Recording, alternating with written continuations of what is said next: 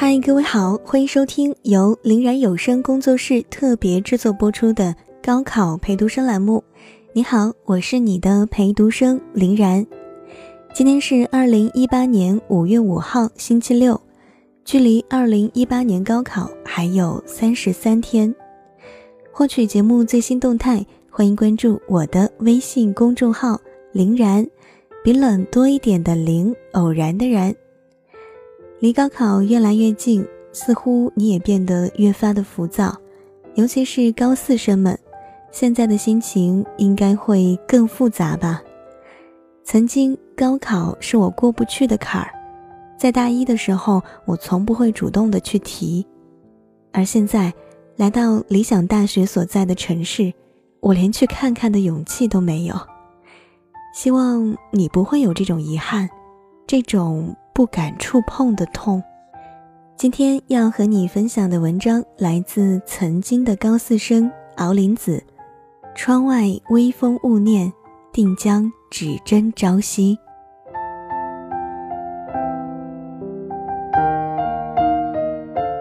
时光飞逝，如流水般一去不回。不知不觉，考上大学已经快一年了。经历了一个从高考生、复读生到大学生身份的转变，但我似乎已经忘记了许多东西。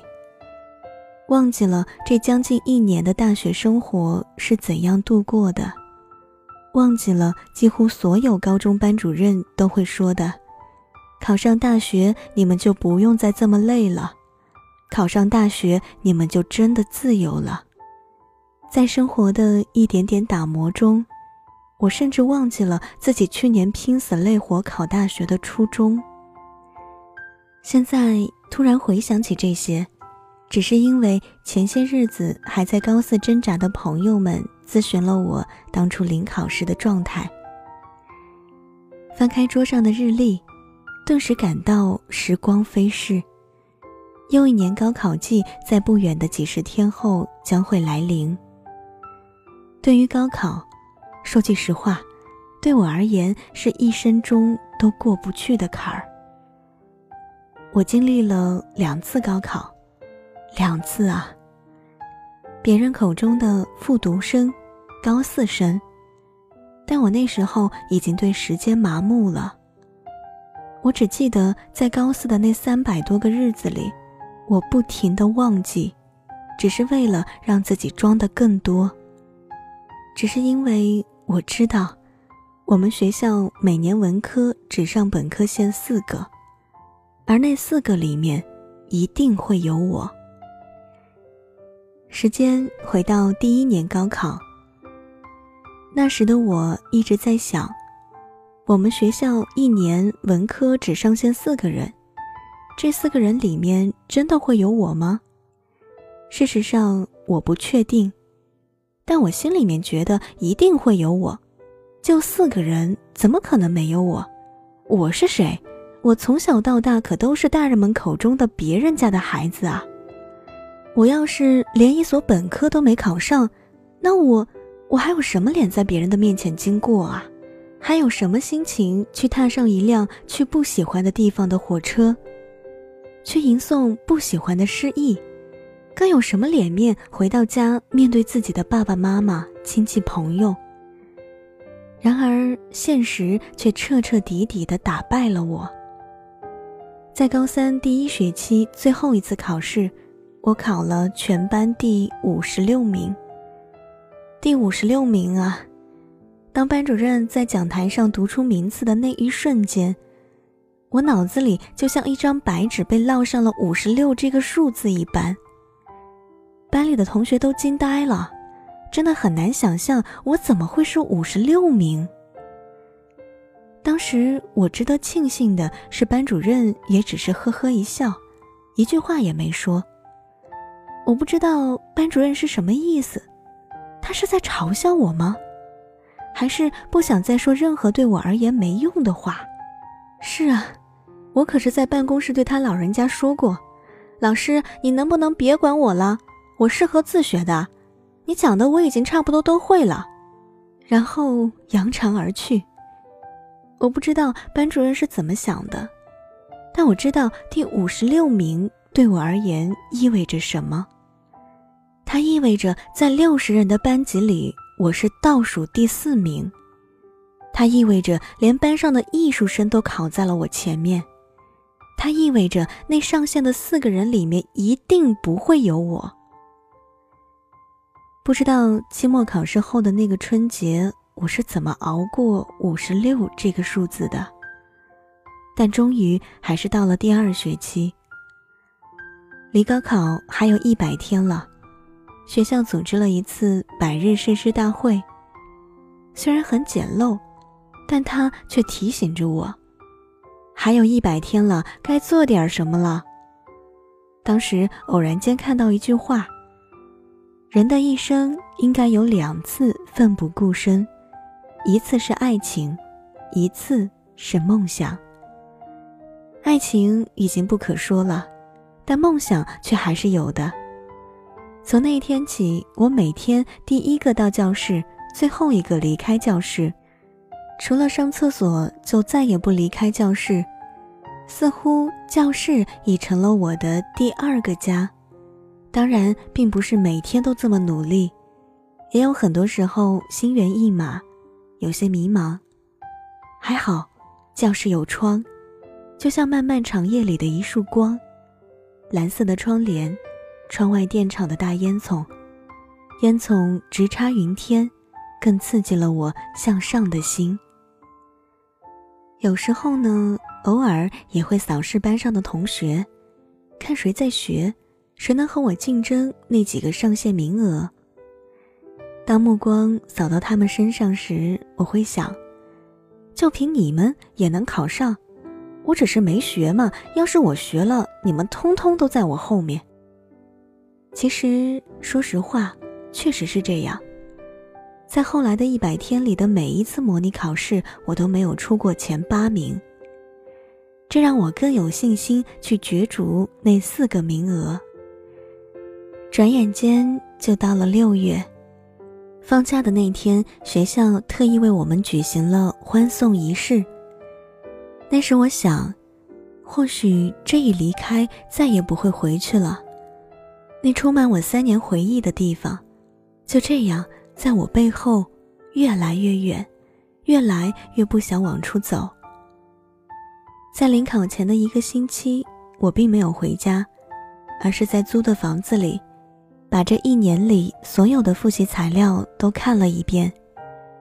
上了考场，我很轻松，因为我还是自负的感觉，要考的我全知道，于是满怀信心的去考试。那年的题目在我看来很简单，或许是我的心态好吧。考完最后一科，走出考场，爸爸问我考得怎么样，我只是回了句。题目都简单，应该没问题。六月二十二号中午，很多朋友打电话过来，问我考得怎么样。我知道，成绩出来了。我马上查成绩。